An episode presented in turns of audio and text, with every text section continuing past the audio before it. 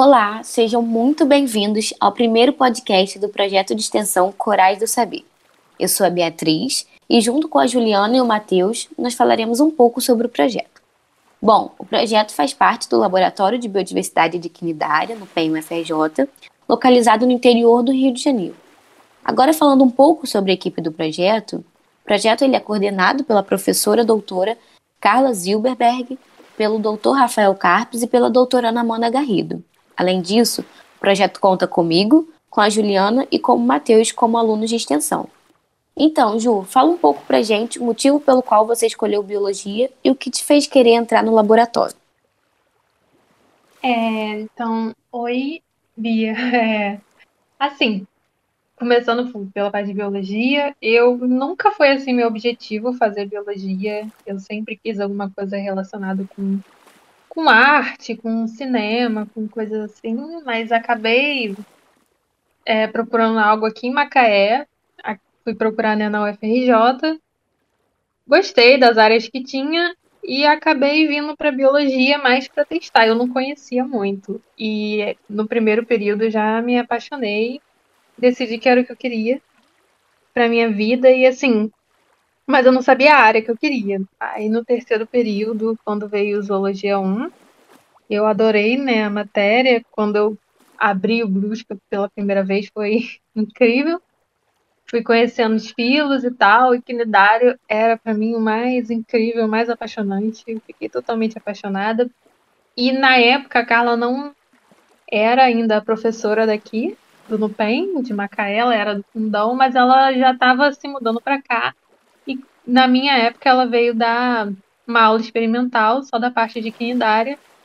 E foi muito bom, assim. Ela entrou na hora que eu decidi que era a área que eu queria, quinidário. Ela entrou e eu fui trabalhar com ela. Inicialmente eu queria água viva, mas acabei no coral, que era o que tinha, mas assim, hoje eu só quero coral na minha vida.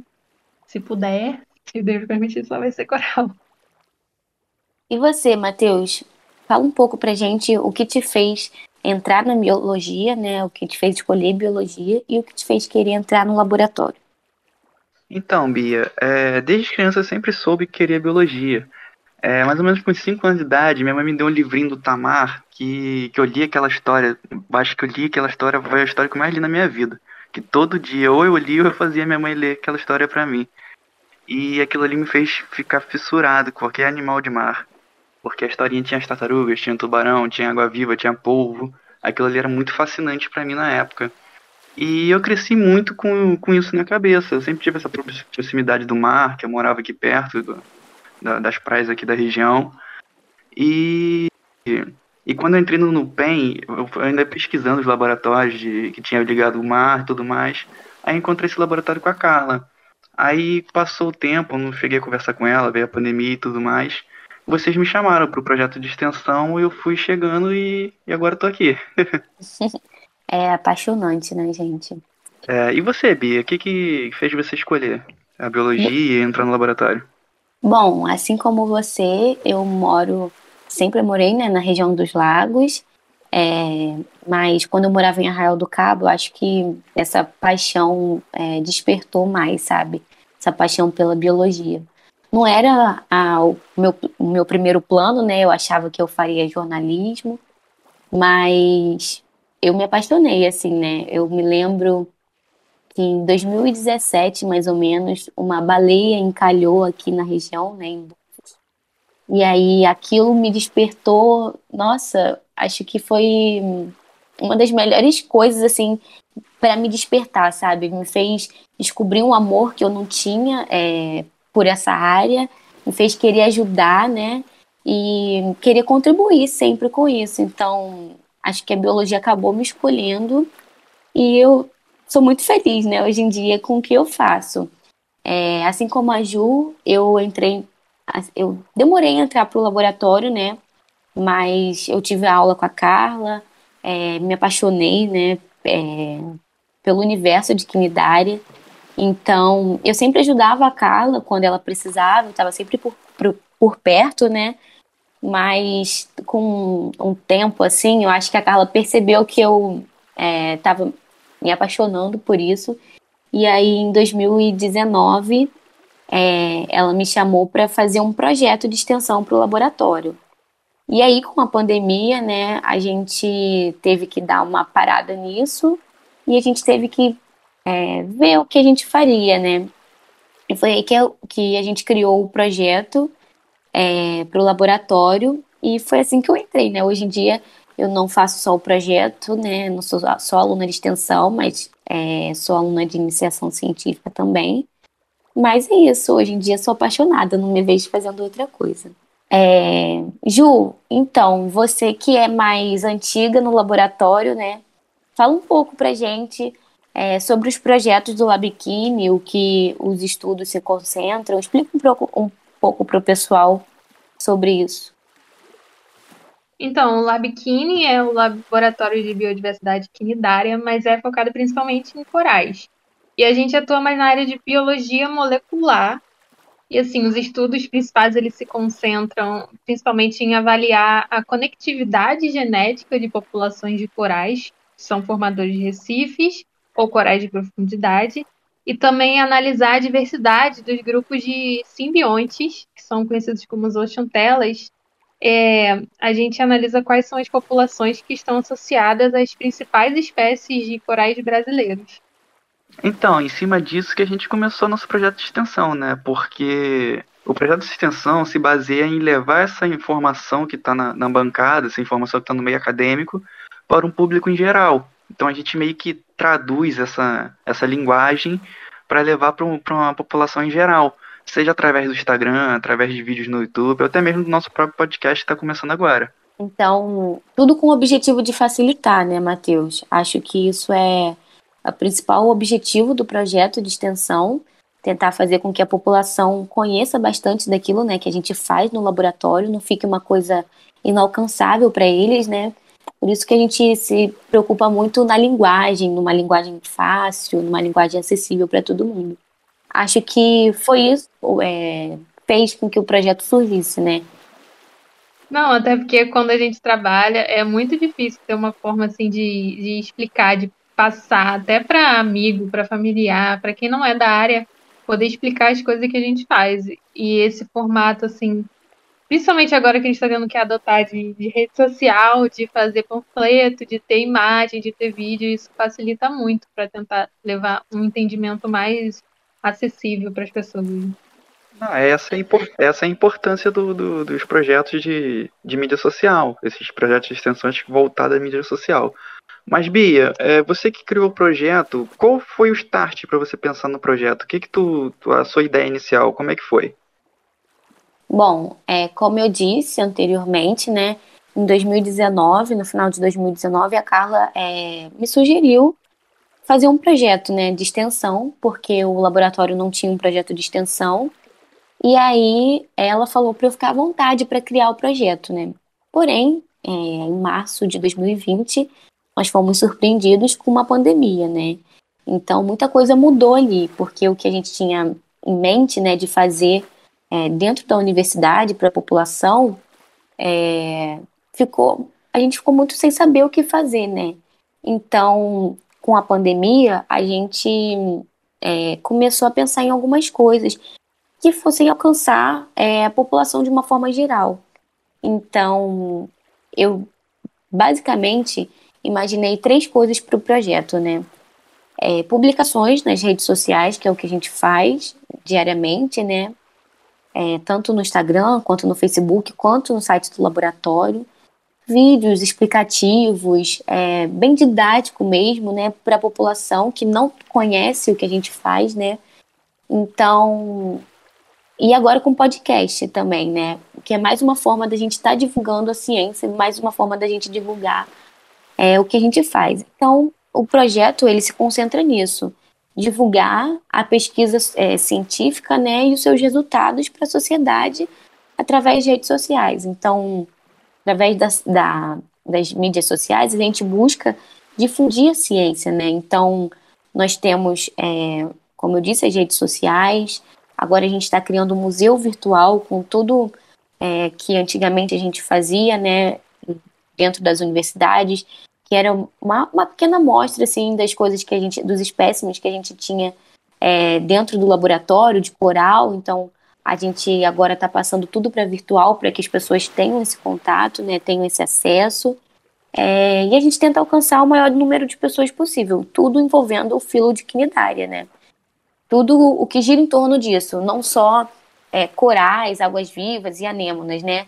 Mas os organismos que vivem em torno, né? Também tartarugas, peixes, é, a gente fala um pouco de algas também, impactos ambientais, tudo que envolve esse meio.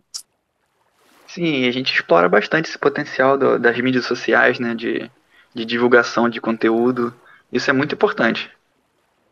Pois é, é, eu acho que esse é o principal objetivo do projeto, né? A principal expectativa também para o futuro da gente alcançar o maior número de pessoas possível. Então, como eu disse, o projeto ele é dividido em, em algumas etapas: o podcast, é, as mídias sociais, né? YouTube e o museu.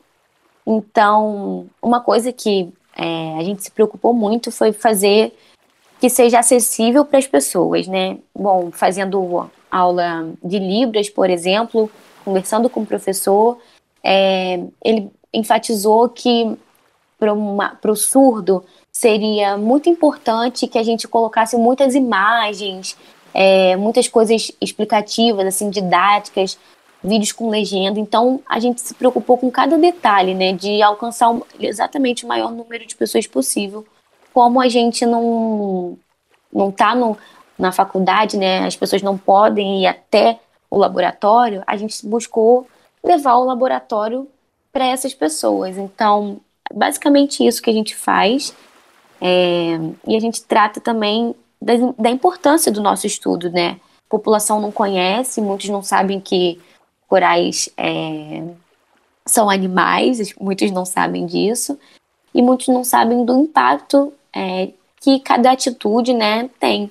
A Ju, por exemplo, ela também participa de um outro projeto de extensão que é ligado à reciclagem e tudo mais, e isso é bem é, traz um impacto assim para os corais, né, Ju? Fala um pouco para o pessoal sobre isso é, sobre essa história agora do microplástico. Explica um pouco para gente como que funciona isso, você que está mais por dentro.